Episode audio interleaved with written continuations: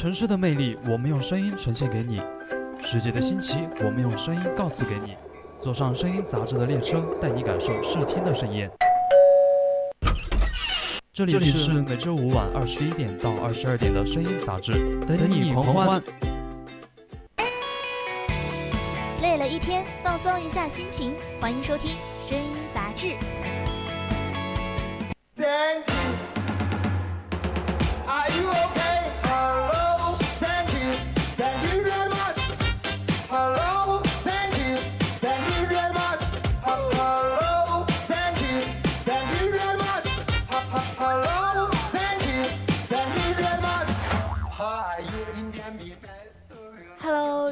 众朋友们，大家晚上好呀！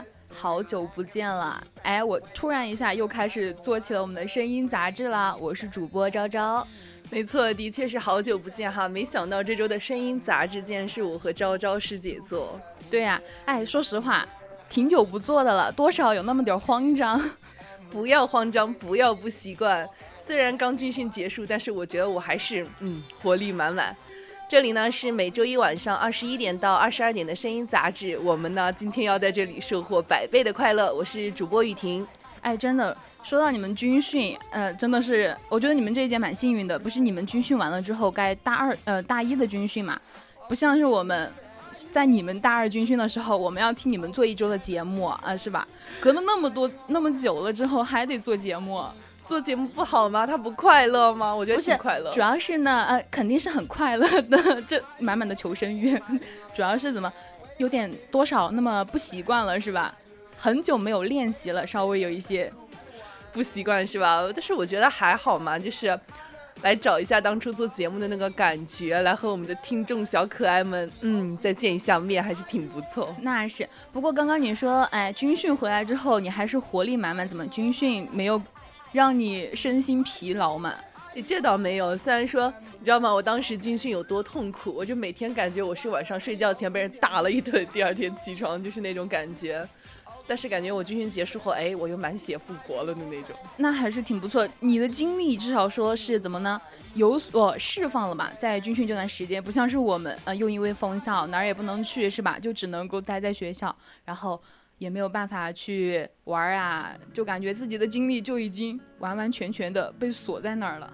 这倒是，我跟你讲，我们军训的时候，那真的是完全诠释了什么叫痛并快乐着。虽然说每天白天训练很辛苦，但是晚上那个拉歌活动、打个拳什么的，还是蛮幸福的。哎，真的，我刚刚。我刚刚来之前，我听到大一那边就是篮球场那边有人唱美声，哇，好好听，好厉害啊！肯定是音乐声吧？对，我也觉得超级厉害。反正我就是觉得，嗯，线下因为这个封校，很多事情、很多活动没有办法开展，但是呢，也不妨碍我们线上的一些活动，就是该沙雕该就还是沙雕，该搞笑还是搞笑，还是挺快乐的。那是自然呀。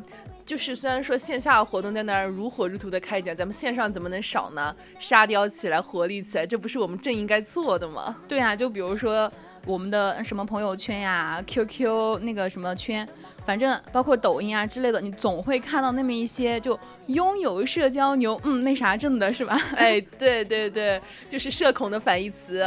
对，就真的有些沙雕日常，不管是各个方面的也好，就是。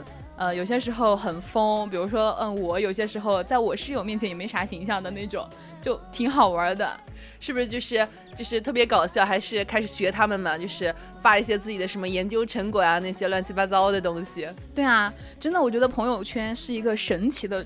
就是存在哈，所以说我们今天就想要跟他大家一起讨论的呢，就还是我们的朋友圈一个比较沙雕的一些行为啊之类的。没错，那感兴趣的听众朋友们呢，可以加入我们的 QQ 听友四群二七五幺三幺二九八，和我们一起讨论今天的话题。当然呢，也可以在微博上 @VOC 广播电台留下你们的精彩评论。没错，也可以在荔枝和蜻蜓平台上面和我们互动，或者说关注我们的微信公众号 FM 一零零青春调频，将你的想法和我们进行一个分享。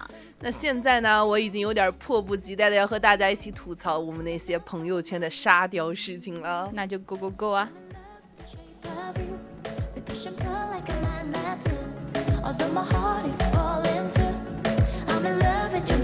有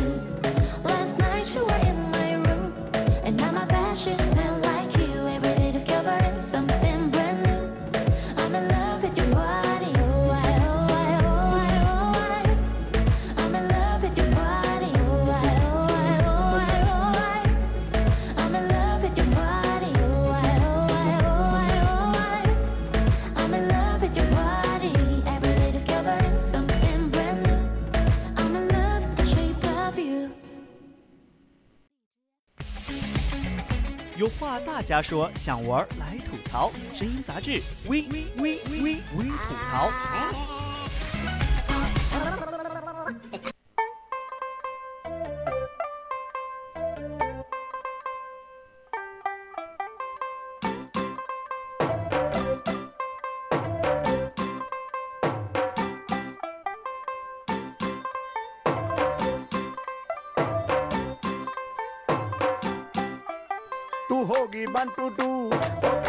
what to do ਉਹ ਹੋ ਗਈ ਮੁੰਡੇ ਦੀ ਪਤੰਗਾਂ ਵਰਗੀ ਤੂੰ ਐਵੇਂ ਉੱਡਦੀ ਉਹ ਹੋ ਗਈ ਮੁੰਡੇ ਦੀ ਹਿੱਲਾਂ ਤੇ ਚੱਲਦੀ ਟੁਕ ਟੁਕ ਤੂੰ ਕਰਦੀ ਮੇਕਅਪ ਤੂੰ 哎，继续我们刚刚的话题啊，不是有说到朋友圈嘛？其实我觉得朋友圈就是它是各种晒东西嘛，什么晒电影啊、晒电视啊、晒吃的、晒喝的，反正各种各样的晒。 其实我就觉得，像我们这种封校的，在寝室啊就没有办法出去玩儿，所以说就通过看他们的一些朋友圈，然后就感觉自己哎好像也去了那么一些地方了的那种样子。对，就是看到他们朋友圈，就是会发一些什么美味的食物呀，在什么风景区打卡呀，还有就是发自己日常生活，感觉就是自己也是有所就是那种感悟吧，就是我反正我觉得挺好玩的。对，至少说美景，哎，我也是看过了的，对吧？没错，而且看到美食，我总会忍不住上去评论两句。哇塞，看起来好有食欲的样我子。想吃，呃对，麻烦给我带一点儿。对对对，都是这样的。哎，说实话，真的在学校不得不说有点无聊啊。我我都好久好久没有看剧了，我跟你说。但是呢，因为待在学校，就除了我们的学习时间嘛，然后到了一定就是休息的时间之后，就没有别的事儿可以干了，就开始刷剧。所以说刷哪种剧啊？是古偶呀，还是家庭伦理剧？呃，家庭伦理这这一类，嗯、现在还不到我看的时候，我觉得并没有什么那种，那肯定是古偶啊，对吧？比如说之前的，嗯，我养演的，那必须就得支持，是得看的，是吧？那肯定啊，就是所以说看了哪些剧啊，这勾引起了我的好奇心，好吧？虽然我也追剧，我所以我想更新一下我的剧库。啊，但是我觉得，嗯，最近的话没什么好看的剧，就挺那那什么那些剧都有一些很沙雕，但是呢，就那种怎么说呢，套路已经完全就是被我们掌握在手中了，然后我就觉得没有意思了，就看着已经毫无看下去的那种欲望。就是感觉是不是看的多了啊，已经深知他那种套路。对啊，狗血剧就是那种。对，感觉就是没什么意思，不想再继续追同类型的剧了，想换种风格。对，所以说在没有办法在手机上追剧，因为没有好的剧出来嘛，也没有什么特别好的综艺，我觉得也没有什么好看的。所以说我现在就开始去追朋友圈，因为我发现朋友圈上上演的一些剧情，可能嗯比电视剧还要搞笑，还要沙雕。没错，我的朋友圈，我跟你讲，虽然我不发朋友圈，但是不妨碍我看别人发朋友圈。就拿军训这事儿来说吧，嗯我室友和我合照了，对吧？他非要发个朋友圈。然后你知道我看这张照片我有多心酸吗？他有多好看，然后我在看我的大脸盘子，我当时你应该说，那你得帮我修修啊，修了之后再发朋友圈。知道吗？完全就是没 P 图原相机，然后我当我当时想哭，我真的。真啊，我我很懂你们的感受，因为当时我们军训也是这样子呀，就因为军训也不让化妆啊什么的，就完全是纯素颜嘛，然后又经历了就是一整天的训练，就该有多疲惫就有多疲惫，然后这个时候照个相还得嘴角微微上扬，这种假笑。就是假笑，就是反正就是怎么说，疲惫到不行，但是照片嘛还是要照的，毕竟嗯要留下点纪念嘛。然后就是一起拍了，和好多人都拍了，然后他们有的人发抖音啊，有的人发那个朋友圈，然后我刷到之后我就嗯内心就是很很不好受。别人别人抖音都是去看帅哥美女军训的是吧？对，怎么能把我发出去呢？最尴尬的是我们教官还刷到了那条。不不不，咱们咱们雨婷主播还是很好看的呀，不要妄自菲薄，对不对？我们教官刷到之后直接来了一句：“哎，这是不是我的部下？”啊，证证明教官已经对你有印象了，那还不错呀。还好还好，我们教官挺好玩的。我我当时也是挺想发一条的，我每天都在那个朋友圈打卡嘛。哎，就是今天是第几天军训啊，第几天军训，我干啥干啥了。我还说，哎，每天从我们教官那学会一个废胳膊废腿小技巧。费胳膊费腿。对，他就说什么呃，我让你们蹲下不起立，一直做蹲姿，我让你们摆臂不换臂，看你胳膊痛不痛。你这还好，我跟你说，之前我们有一次军训的时候，哎，都好好久了。然后当时就怎么呢？就是可能军训就整个班有那么一点儿的不认真嘛。然后我们教官就说：“你们坐吧。”就是那种很盘，就盘腿坐的那种，超级的正。就是那种坐姿，他让我们坐一节课，然后坐到后面就双腿发麻，就完全没有知觉的那种感觉。呃，突然觉得我站着挺好，站军姿挺好的。对，是不是感觉站军姿突然很幸福？对，至少说你悄悄咪咪的，嗯，时不时还能动那么一下。你坐着真的没办法动，他不让你动，绝了。我们教官还内卷，他当时可好玩了。他他他是因为他是班长嘛，对吧？我感觉好像好几个教官都叫他班长，然后他过来。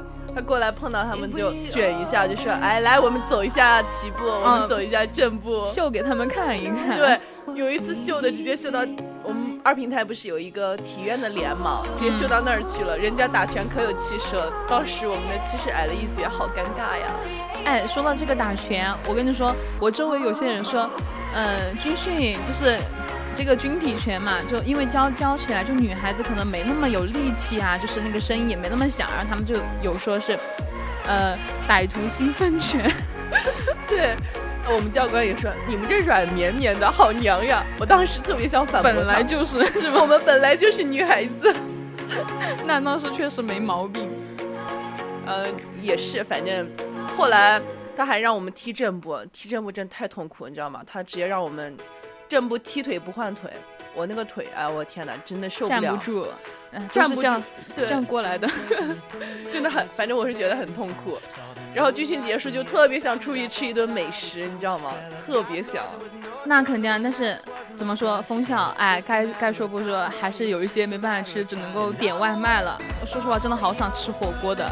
可以自己煮呀，所以说师姐有没有自己做过那种啊？什么？你刚刚说什么？你要自己煮啊？这是在学校哦。你要自己煮什么？回家煮嘛？难道师姐在家不做饭吗？啊，那肯定不可能。像我这种是吧？那肯定是厨艺必须是非常的好的，是不是那种什么煎炸蒸煮炖样样精通？那肯定呀。嗯嗯嗯嗯，对，就是这样，非常肯定。有多少有那么点心虚啊？说到这个，我真的嗯有一些。就是做饭的经历啊，可以告诉大家。就我第一次做红烧肉，就因为当时不是，就现在抖音嘛，不是很发达嘛，就有很多什么饭菜呀，都会抖音上有教学。然后当时我就看了那个红烧肉的教学，我觉得好简单，so easy，OK。然后后来我去做它的时候，因为他说，就是得把那个水全部烧干，它才能够说已经完全好了。然后当时我在做的时候，我就一直等那个水烧干。然后中途去就是用筷子夹了两块出来，我和我妈一人吃了一块，然后觉得好好吃呀。结果后来你猜怎么着？怎么着了？糊了。那人家那是把水烧干，那叫大火收汁儿，那直接给人家烧糊了吗？不是，主要是他说那个烧的是把水烧干嘛。然后我我我做的时候那儿一就是一直都很有那个很水的嘛，我以为是水，但其实它是油。就是烧不干的，然后 它就糊了，最后糊了，最后那个成果怎么样？嗯，然后糊了的能怎么样呢？就一坨，然后然后很硬，就怎么戳也戳不下来，就是那种，然后就白费了，我就浪费了那么多肉，好可惜。呃，我第一次是觉得，哎，我妈做饭那么简单，对吧？我也是想试试，我说，哎，算了，我给你们炒个土豆丝儿吧。当时。那可能那刀工你也知道嘛，第一次那刀工肯定参差不齐，简直无法看，真的。反正我就去做了，然后做了，然后薯条吗？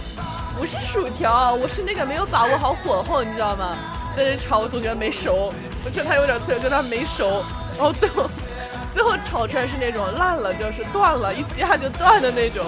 哎，说实话，我真的很想提问这个这个炒土豆丝儿啊。我就很喜欢吃那种很细的，好像很脆的那种土豆丝儿，但是我自己在家做，不管是我做也好，我妈做也好，就一直都没有办法说它那个土豆丝儿就炒起来从来都没有是脆的，一直都是那种断的、软的那种，就很粉，就完全没有脆的那种。我也不知道他们外面是怎么炒出来的。你别说这个，我妈还真有办法。哦，她她是不是弄那个土豆丝儿？她是弄那个土豆片儿，你知道吗？嗯，要要那种炸的脆脆的，特别好吃那种。你要把那个土豆片切的特别特别薄。不，我想吃，我想吃炒的，我想吃炒的，炒的也可以啊。炒的你要注意火候。我妈说炒的那种断生就可以了，你要再炒架就是一夹就断的那种了。哎，真真的，主要是土豆它不熟，吃了有毒，那我也不敢，就是不敢为了它脆，然后让它不熟啊，然后。那我就得让它熟，它熟了之后它就烂，它就断，它就粉，那我能怎么办呢？我之前以为是我切的不够细，然后后来我在网上买了一种那种专门去就是磨它的，然后它就直接出来那种贼细的丝儿，但是炒出来它也不脆啊，那种不行，你肯定要土豆丝那种，你要是那种那种划出来的对吧？那种特别细那个丝，跟你讲根本不行，那个一炒你根本炒不到脆的感觉，你特别容易那个，而且都没有，而且都没有土豆味儿了。哎，要要吃那种脆脆的土豆丝，还得这样来，就是手工切嘛，切的粗细差不多，对吧？嗯，真的炒至断生，又不会有毒，反正它断生了，熟了，但是又不能炒太久。那我估计我得需要一个那个《神厨小福贵》里面的金手指，可以来一个，可以来一个。对，这样子我就能够准确的判断，嗯，什么时候是已经过了有毒的那个时候，然后又脆脆的那个时刻，我就可以吃了。对，所以说超爱吃那个酸辣土豆丝儿，脆脆的。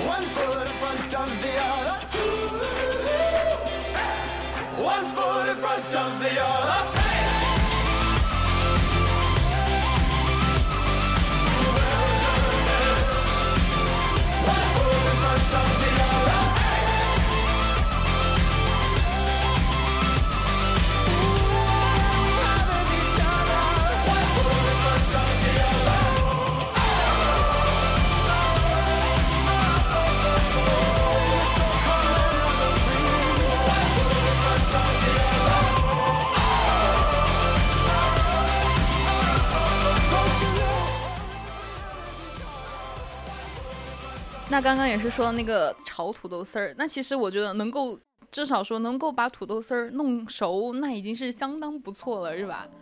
哎，不对啊，刚刚昭昭师姐，你不是跟我说你煎炸、啊煎炸、煮炖什么都可以吗？样样精通吗？啊，是呀，就每每每每那么一样就就会那么一道。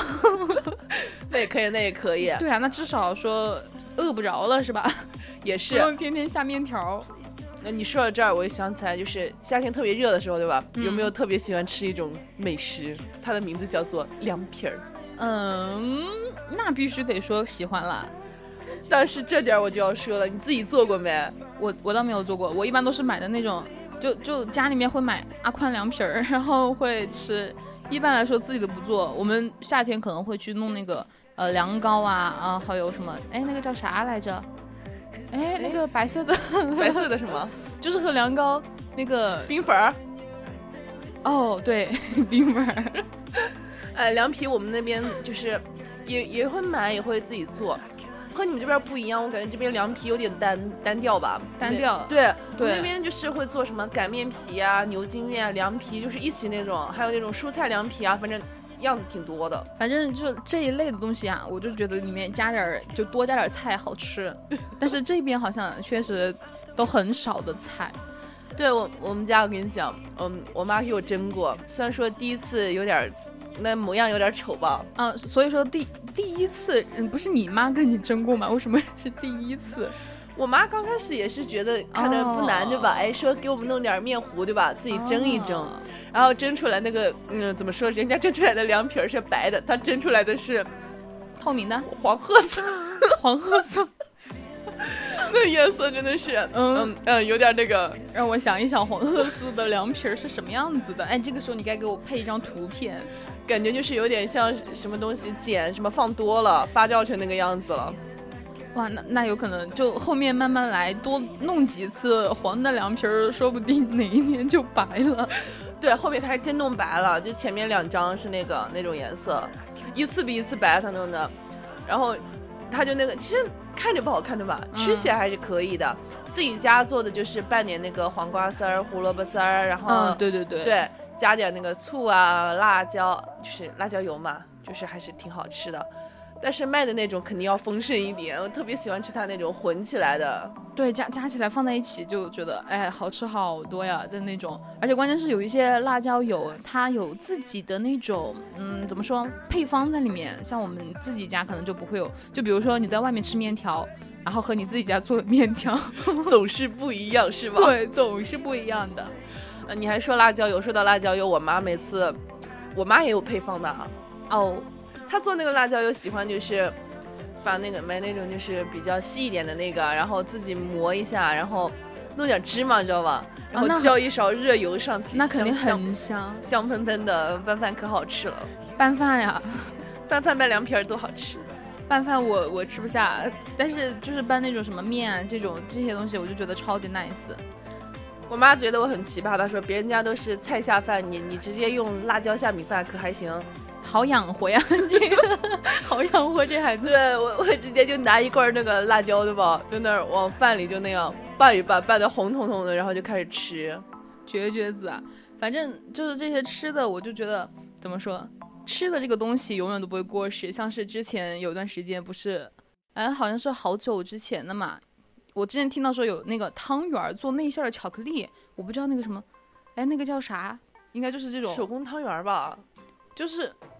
我不知道 汤圆做巧克力力是什么东西啊？这个吃吃法就很新奇，你懂吗？是不是巧克力馅儿的汤圆？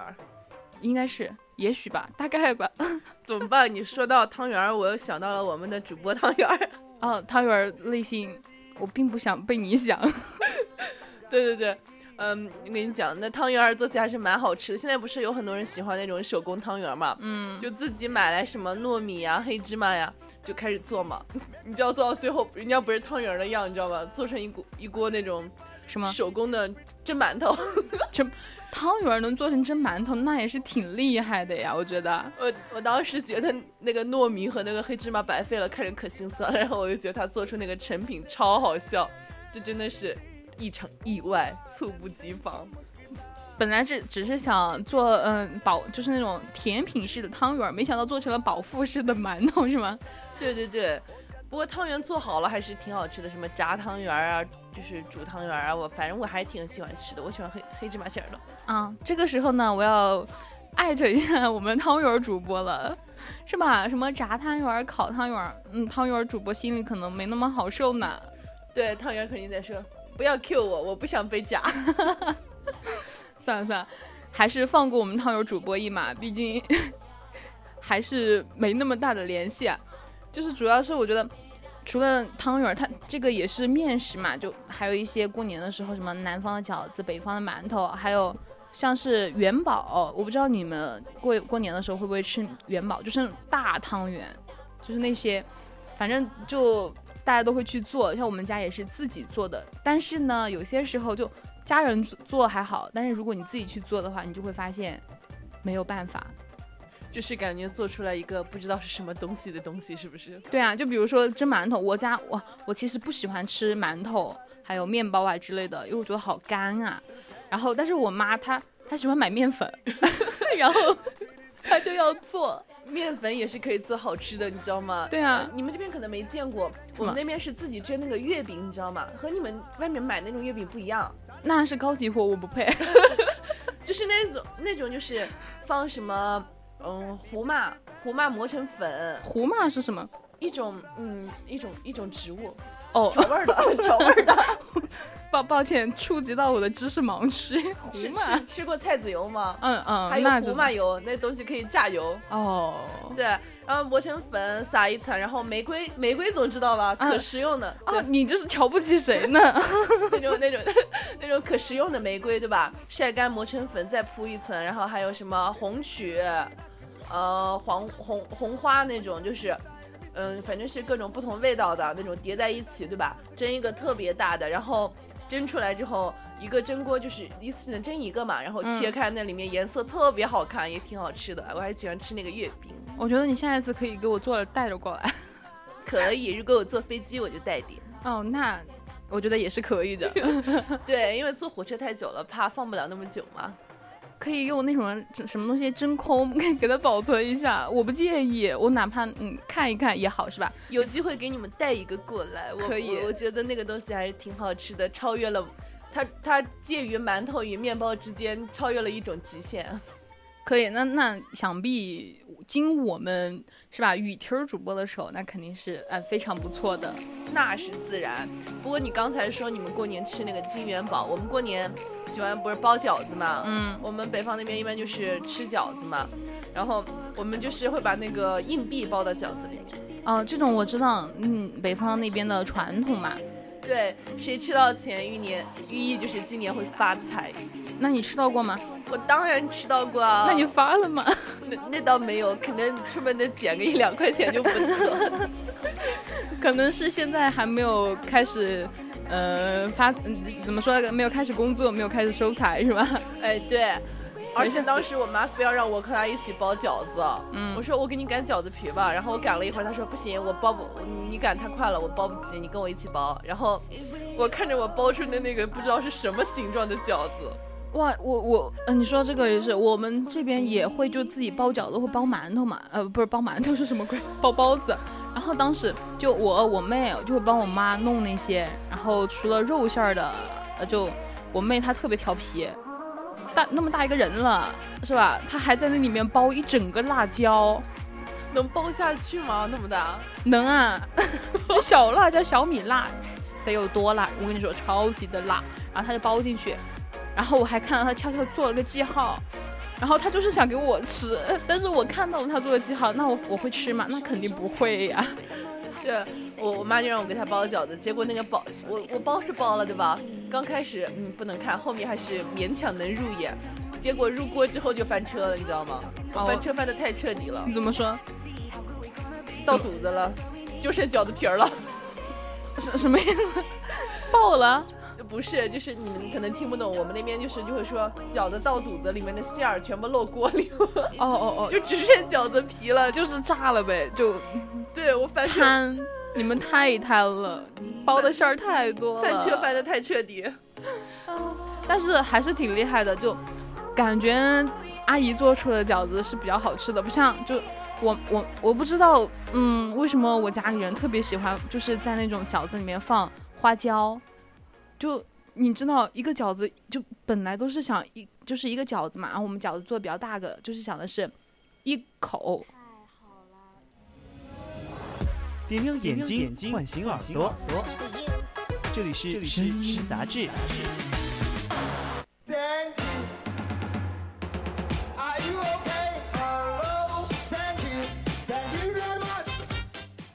哎，是不是发现我们结束的特别突然？一不小心没看时间，聊的有点过于嗨了。就是一不小心聊嗨了，嗯，我说，我天哪，竟然二十一点三十分了，怎么可以，怎么可以这样呢？听到耳返里面传来的声音，多少有点懵，当场愣在那儿，没办法。不过精彩还是得继续的，是吧？虽然说我们刚刚微吐槽已经结束的非常的仓促，但是呢，现在呢还是有我们的微娱乐和微吐槽的，呃，微热点。没错，怎么还吐槽呢？该微热点了。哎，非常的想继续刚刚的话题啊，没办法。没错，那上半段呢，我们也是吐槽了那个朋友圈的那些沙雕图鉴，什么沙雕美食呀什么的，也可以看出大家的朋友圈还是嗯很丰富的。虽然说我的比较无聊，但是不论怎么样，我觉得嗯这些朋友圈还是让我感觉挺充实的。那肯定啊，毕竟每一个人肯定内心都住着一个吃货嘛，对吧？吃货是什么？就是能吃就是快乐，对吧？对，这简直说到了我的点子上。我也是一个吃货。所以说，对我们那个嗯这个节目这里感兴趣的听众朋友们，就可以加入我们的 QQ 听友四群二七五幺三幺二九八，和我们一起互动。同时呢，还可以关注微信公众号，搜索 FM 幺零零青春调频来关注我们的节目。没错，还可以关注微博 @VOC 广播电台，写下你的留言，或者是说在我们的荔枝和蜻蜓平台上收听我们的节目。没错，那接下来呢，就赶快进入我们的微娱乐吧。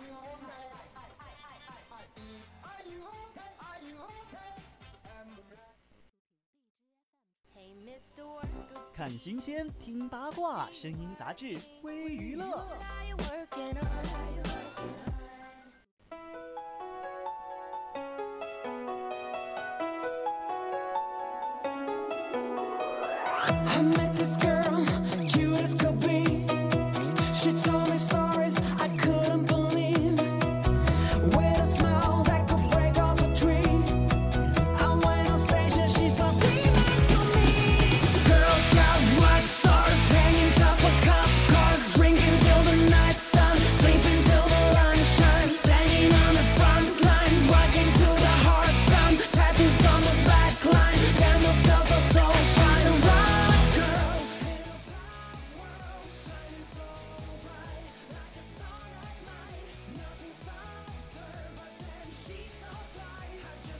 那今天呢，我们的第一条微娱乐呢，就是演唱会意外坠落受伤嘛。我们张杰还给我们报了平安。对我发现，就是最近抖音上都有在刷，就是十月十七号的时候嘛，早上张杰本人就发文在报平安，透露自己呢已经接受了专业的医生的及时治疗，手部的伤口也是做了一个缝针的处理，而且经过拍片检查之后，颈椎就是确诊是只是轻微的呃腰椎横突骨裂嘛。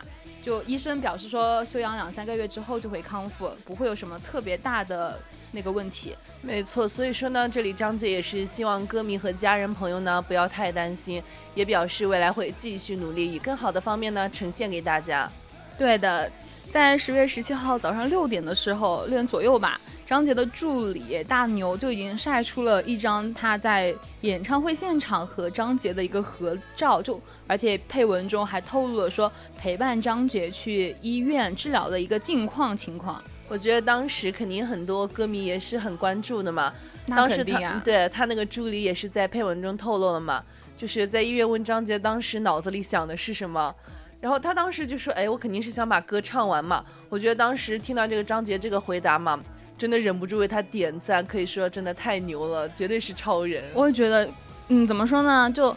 非常的敬业吧，毕竟因为一场演唱会想要举办下来，首先要付出很多很多，不管是前期准备也好，还是歌迷们也好，总之不管是他本人，或者是演艺公司，或者是粉丝，都会要付出很大的努力。他能够说坚持下来，继续把演唱会完成，我就觉得是一个非常值得点赞的行为。我也觉得，因为当时已经受伤了，还能坚持把这个演唱会继续下去，还是很不错的。现在呢，很多粉丝也是看到他的助理透露张杰的最新情况嘛，也都纷纷的激动留言，就是说希望张杰能够好好养伤，嗯，也对他就是带伤表演表示心疼嘛。当然，我觉得在这里肯定还是有粉丝在评论区感谢助理大牛，因为当时也是跑下去保护张杰了嘛。对啊，哎，我当时，嗯，其实最开始我不知道，就是张杰他在苏苏州去开演唱会，但是后来因为这件事情发酵了嘛，然后抖音上就开始有这个事件了，然后就看了一下，确实啊，当当时那个情况很危急啊，真的，突然一下就那个就倒了，然后他手上的血看就是那么远，那么都能够拍得很清楚，可见就流了挺多血的。应该还是受伤蛮严重的吧。我觉得值得敬佩的就是很多现场的歌迷嘛，看到张杰受伤后还在一直坚持演唱，我觉得他这种真的是很敬业了，不像有的那种小鲜肉，我就微微吐槽一下，确实啊，对手上烂个口子都要在那里惊慌失措，我觉得他还是很敬业的。这个你你说到这个，我想起来我之前看到的那种，就是有也有人就是在抖音上抛弃这种情况嘛，就是然后然后网友就回复了说。你快点去医院吧，不然一会儿伤口该缝合了，就该 该愈合了。没错，我也看到了，就是手上划个小口子，就在那说啊，我受伤了，怎么怎么样，还哭，就像是痛的要死，得了那种嗯绝症。对对对，就是这种情况。不过反观这种的话，我觉得还是真实一点比较好。所以说嘛，在这里就可以看出张杰还是非常在乎自己的歌迷的，他肯定也是怕在现场带给他们那些不好的观感。呃，与此同时呢，在这件事情当中吧，虽然是件意外吧，但是我觉得也是让人看到了张杰敬业的一面吧。这一点很多歌迷还是非常感动的。对啊，关键是他受伤了嘛，就按理说就很痛，应该没有什么特别的心思去和粉丝就就哪怕只是说想要完成这个演唱会，可能都是只是去完成它，但是就不会说。呃，还有心思，还有那种精力去应付粉丝们。但是张杰他不，他他在受伤之后，在演唱会结束的时候，还去和粉丝，就他们的歌迷们去挥手啊，去互动啊，就非常的棒。对啊，我觉得这种哪怕在受伤时刻，也不会忘了那种在下面的歌迷粉丝这一点，反正我是非常喜欢的。我希望我的偶像也是这样，好吗？当时很多粉丝也是在那个弹幕上留言嘛，劝他赶紧去医院检查伤势呀，不要让伤势更严重了。当天那个凌晨十二点左右吧，现场的工作人员也在那个微博发文嘛，就是详细描述了张杰在演唱会上受伤的过程。嗯，他们写了，就是说。张杰是在唱第二首歌《火鸟》的时候受的伤，因为他们在后面看不到前面的情况，所以也是不知道受伤到底有多严重吧。对，毕竟嗯也没有想到会发生这个情况，估计当时所有人都挺慌张的。但是呢，不管怎么样，还是在这里就希望张杰还是能够早日的康复啊。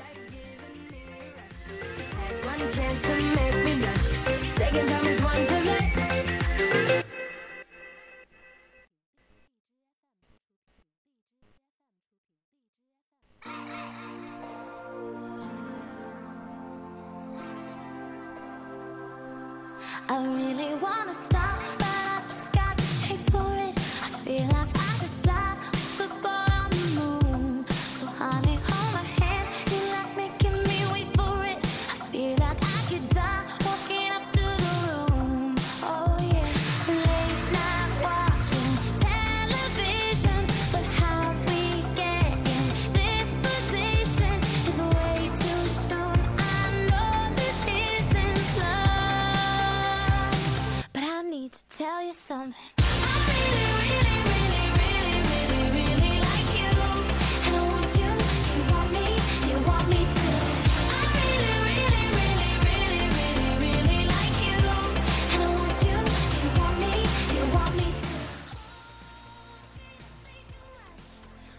今天我们的第二条微娱乐呢，就是众星出席成龙国际动作电影周。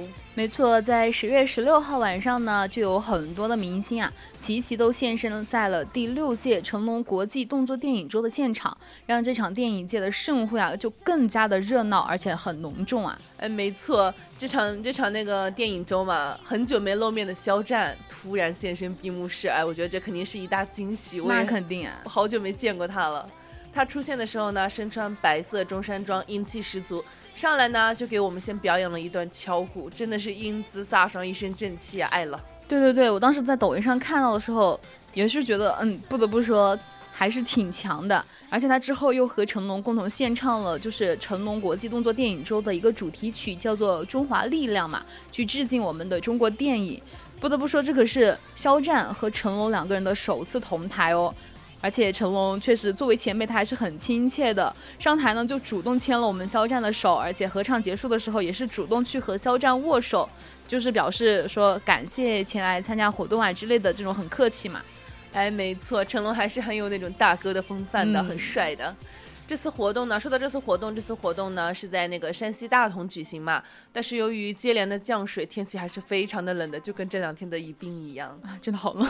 对，在介绍的环节呢，你知道吗？肖战直接冷到嘴瓢，把参加说成了参加。哎呦天哪，当时我都惊到了，这普通话绝对不标准。嗯，他之前还说过他普通话二甲呢。我觉得我不信。提到这个成龙的国际动作电影周时呢，还说了动作，哎，之后又慌张的补上了，你说是不是？感觉还是非常有趣的。对啊，而且在后台，肖战不是还有参加表演的小朋友们一起合照了嘛？就看得出来也是非常非常受小朋友们的欢迎的，而且还被小朋友戳脸，你知道吗？一般来说都是该是咱大人，嗯，去戳小孩子的脸就觉得很可爱，但是没想到竟然是被小朋友给戳脸啊！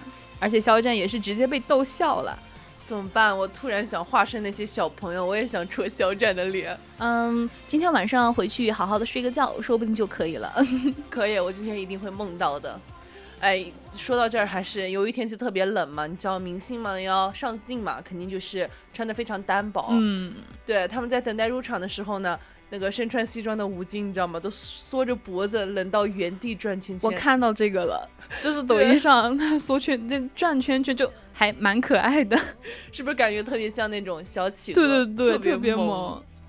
而且后面那个女星温碧霞嘛，直接穿露肩的礼服，我看着都冷。对啊，当时女明星，我觉得在这种天气下出席这种活动还是很不容易的。所以说不管是哪个职业啊，什么人总有自己不容易的地方。而且就成龙不是说，就刚刚不是说那个吴京冷的打圈圈嘛，然后成龙看到了之后还过去拍了拍他，提醒说你看看人家少少林武僧，然后吴京笑着回答，人家这不是年轻嘛，是吧？就感觉在成龙大哥面前啊，咱吴京就动作电影也拍了那么多，拍了那么多军人的感觉，也像是个调皮的小朋友一样。那是，虽然说吴京的电影我也很喜欢看，但是我觉得在大哥面前还是，嗯，没错，还是个小朋友。在后台接受采访的时候呢，就是吴京和成龙嘛，也是展示了他们那个幽默搞笑的一面嘛。哦，你知道当时，我觉得黄渤对吧，嗯真的是长在我笑点上的男人，好吗？怎么了？，我就我看到他我就想笑，完完全不是因为他长得不好看怎么怎么样，我感觉他就是长在了我的笑点上。感觉他是幽默的代表是吗？对，当时王博，呃，王博了，不好意思，王博，嗯嗯，怎么还改名了呢？就是黄渤和那个王宝强嘛，不是也在前面采访嘛？然后吴京你知道吗？他就在后面各种抢镜，一会儿摆这个，一会儿摆那个。哇，天哪，这还是我们电影中看到的那个吴京嘛？而且他不是在后台接受采访嘛？我也是有看到说，吴京和成龙大哥两个大哥哦，都展示了那种很幽默和搞笑的一面，而且就怎么说呢，完全不符合他们这个年龄段，不得不说还是很有童心。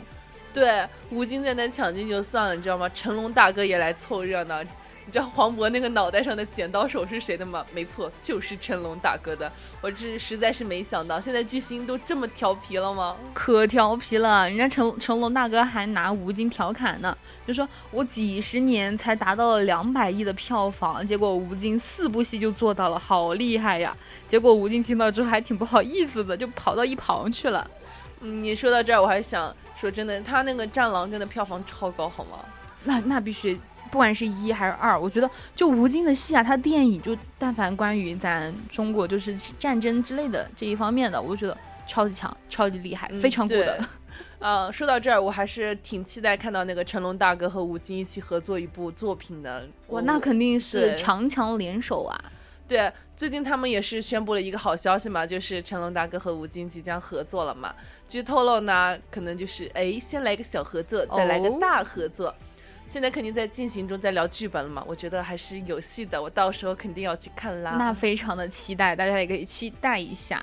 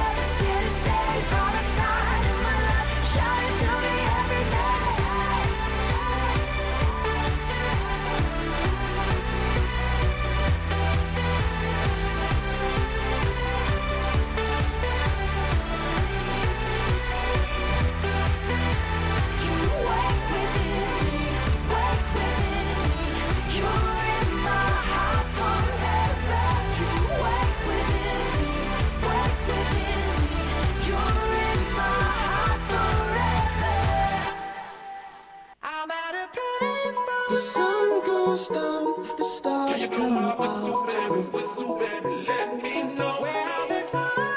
My universe will never be the same. Pop Danthology.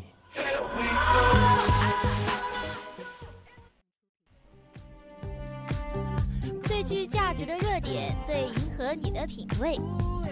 接下来是微热点。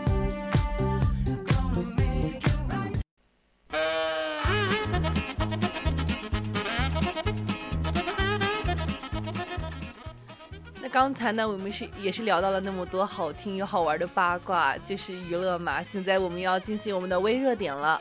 那今天我们的微热点呢，就是二零二一年的京杭对话。没错，在十月十七日的上午啊，二零二一届中国大运河文化带京杭对话之千年运河千里行中外媒体采风活动，就是二零二一爱上大运河全媒体行动启动仪式，在北京市的通州区奥体中心二号码头画舫船上就进行了。哎，是不是觉得这个名字好长，好哇拗口？我念的呀，天哪，我脑袋疼。哎，没错，本月呢就是二零二一年那个中国大运河文化带京杭对话嘛，在杭州举行嘛。作为京杭对话系列的活动之一呢，这是由杭州政府新闻办牵头嘛，然后杭州文化那个广集团呢联合大运河沿线融媒体中心推出的那种雅颂韵致千年运河二零二一爱上大运河的全媒体行动，我觉得还是蛮不错的。那肯定啊，毕竟是高规格的嘛，至少我觉得挺高大上的。这个活动呢，而且是落地在了北京、还有山东济宁呀、江苏扬州、浙江杭州这四座大运河沿线的城市哦，通过线上线下结合的方式，将将我们的这个宋运文化和大运河的文化，真的是完成了一个融合传播。我觉得这也不失为一种传播文化的好方法嘛。现场的启动仪式呢，参与嘉宾呢和北京市民纷纷走进了那个爱上大运河北京站的幸福照相馆里面打卡拍照。我也，想去。我也想去，好吗？定格了那个幸福的瞬间，展现了美好的生活。来自杭州的网红民族乐团西子国乐在运河旁边还演奏了美妙的乐曲呢，超想听的好吗？对啊，我觉得就是这种，因为它是，嗯、怎么说，是属于民族乐器了嘛，就悠扬婉转的江南丝竹与拥有厚重文化底蕴的大运河，就他们两个待在一起，你就会觉得说它是共生共荣的，就这种感觉就非常美妙，而且。因为那个音乐也是演演奏的非常的好，赢得了当时现场观众一阵又一阵的掌声。但哎是，没错没错，除了那个你你说到这儿，我还想说，还有那个什么勾栏乐舞啊，那些宋韵文化什么的，都与当地那个运河文化相结合了。所以说，我们还是要深入挖掘一下大运河文化的时代价值的。肯定啊，每一个时代都有不同的价值嘛。像是这种凸显出京杭双城在大运河文化文化在这个建设，还有我们中华传统文化的传播中的示范引领作用，就能够说帮助这边打造一个人们什么人文运河或者是生态运河、魅力运河。就努力的为我们高质量发展建设共同富裕的示范区嘛，这些。哎，你还别说，特别是今年以来哈，一批运河文化在地标上正在陆续的上新嘛，大部分呢就是在于明年的亚运会前亮相。而且杭州也在正在以那个高质量供给服务、高品质生活，努力让当地的那个运河呢成为真正为人民和游客的运河。我觉得就是发展旅游业真的是非常好的一个非常明智的一个选择啊，就是一个决定。就是怎么说呢？因为现在都是过得快生活，能够慢下来去，嗯，旅游这一块搞好了之后，慢下来有很多人会去观赏，不仅带动了那边的经济发展，而且也是一个文化的传播嘛。没错，现在不是提倡共同富裕吗？嗯，我觉得现在在这种发展旅游业啊，在共同富裕中实现精神富有也是蛮不错的。那肯定的。在现代先行中实现文化先行啊什么，我觉得这个运河文化嘛，就是一种很好的载体。这次活动呢，也是由那个北京电视台呀、什么广播电视台、杭州文广集团什么他们联合打造的嘛，我觉就感觉很高级啊。对，很高大上。而且这也是首次推出这种爱上大运河的跨省全媒体运动。对啊，着重哦，首次哦，跨省哦，全媒体运动哦，这种活动就是形成了像是呃中央啊、省啊、市啊、区四级联动啊，这种举行式的一个新媒体的传播，围绕咱们这大运河就达到了同频共振的一个效果。而且在中宣部新闻局啊，我看到有第三百二十七，好像是那种新闻乐评上就说以媒体联播爱上大运河，彰显了融合优势为题，然后写了一些文章，对爱上大运河这这个活动真的是给予了充分的肯定和高度的点赞。没没错，你还别说，同时呢，那个千里运河千里行那个中外媒体的采风活动嘛，也是同步启动了嘛。你想想，采风活动是不是有很多那种好看的照片？那肯定呀，对，这次活动呢，也是有那个北京市人民政府新闻办公室，还有浙江省、杭州市这些新闻社呀，什么运河文化合作组织呀，共同主办的。这次反正这次活动办的挺大的，要不是出不去，我都想去买票看看。哎，真的，我也是非常非常的想过去看，而且它这个是三十多家，就是有中央啊、北京市啊、各种省、各种市啊，包括有境外的媒体哦组成的。刚刚我们雨婷说的采风团，三十多家，而且还这么的多，就是这种高级地方的 出来的，都要先后的去奔赴北京、通州，还有我们就是大运河需要去的这些地城市嘛，去一个实实地的探访。用他们的镜头和他们的文字去记录我们这个千里行的所见所闻，就能够展示我们大运河文化所带来的一个建设成果，我觉得还是非常不错的。没错，而且他们还通过那种讲述传播大运河，就是呃荣固荣古烁今的那种故事吧，促进了多地多点呀、多方联动参与这种保护大运河的共同行动嘛。这样嘛，也是可以提升中国大运河文化带来的国际影响力。对啊。像像是我还知道说，就是大运河不是碧波之上有来自什么北京呀，还有杭州的，就是民乐，懂吗？就是那种民乐啊，就是已经是民间的那种在流传的，就有一些民间音乐真的很好听，然后又是在画舫上，就是在那儿唱，你就会感觉像是走在江南。然后就是古代呃那种画舫歌曲明月啊那种意境就很美，超级美。对呀，你说到画舫，我真的超想去做一次，好吗？江南水乡，我我真的很想去这种古风地带去体验一把，因为超级喜欢古风。哎，说到这儿呢，今年的这个中国大运河文化嘛，文化带这个京杭对话也是走进了第三届嘛。北京呢，也将在杭州市大运河那个音乐公园主会场推出这个千年运河文化展嘛。南下杭州呢，也出现了什么草运三部曲这些等一百零四种运河题材的作品嘛。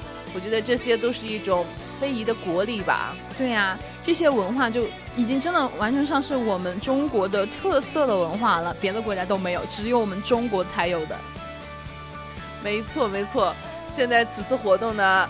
还兼具什么国际性、开放性、群众性、创新性、传播性啊，这么多性啊，好多好多呀，这个好难。总之就是非常的棒，非常的高级。完了，都不知道该怎么去形容了，高级的我。对，因为他们也是突出展示了那个文化运河的那种建设成果嘛，也是发挥了京杭两端在大运河文化带建设中的那个引领和示范、辐射带动作用。这样呢？绝对可以提升中国大运河文化在国际上的影响力吧？对，其实就是比如说我们中国的这一些，不管是文化运动也好啊，还是什么环境啊之类的，就是这一系列的活动，其实大家都可以去关注一下。因为首先呢，它对我们就是本国的发展是挺有好处的，而且能够推动说旅游业啊之类的这一些一旦发展起来的话，我们自己也可以去看一下，说不定。啊，有一些奇遇啊什么的，就总之能够去看一下这些东西，我觉得对我们自身其实还是挺好的。对啊，除了对自身挺好，我觉得这对于推动大运河文化带建设、带动沿线城市的那些发展也是具有积极的意义的。因为这些嘛，不都是不断促进了那个文化建设从各美其美走向美美与共嘛？对，因为中国的文化确实还是需要继续的传播出去，不管是什么文化都需要的。没错，所以说我们要通过什么形式多样、交相辉映的文化盛宴地点，将这些呃多方联动、参与保护好、传承好这些文化，来运用到我们就是生活中来，利用好它们，共同行动。所以说，哎，现在看看时间，咱们也是到了北京。哦，这么突然的吗？主要是时间到了呀，那我也想继续说，怎么办？没事儿，既然时间呢也是到了我们二十一点五十六分，马上五十七分了啊，节目到这里呢就要跟大家说声拜拜了。下周的同一时间，欢迎大家继续锁定我们雨婷和小雨的声音杂志。我是今天的主播昭昭，我们下期不见。没错，现在我们就是文化嘛，也是我们国家的象征，所以说我相信祖国永远是我们强大的后盾所以说我是雨婷那我们也是拜拜了下周同一时间我与你们再次相见。拜拜。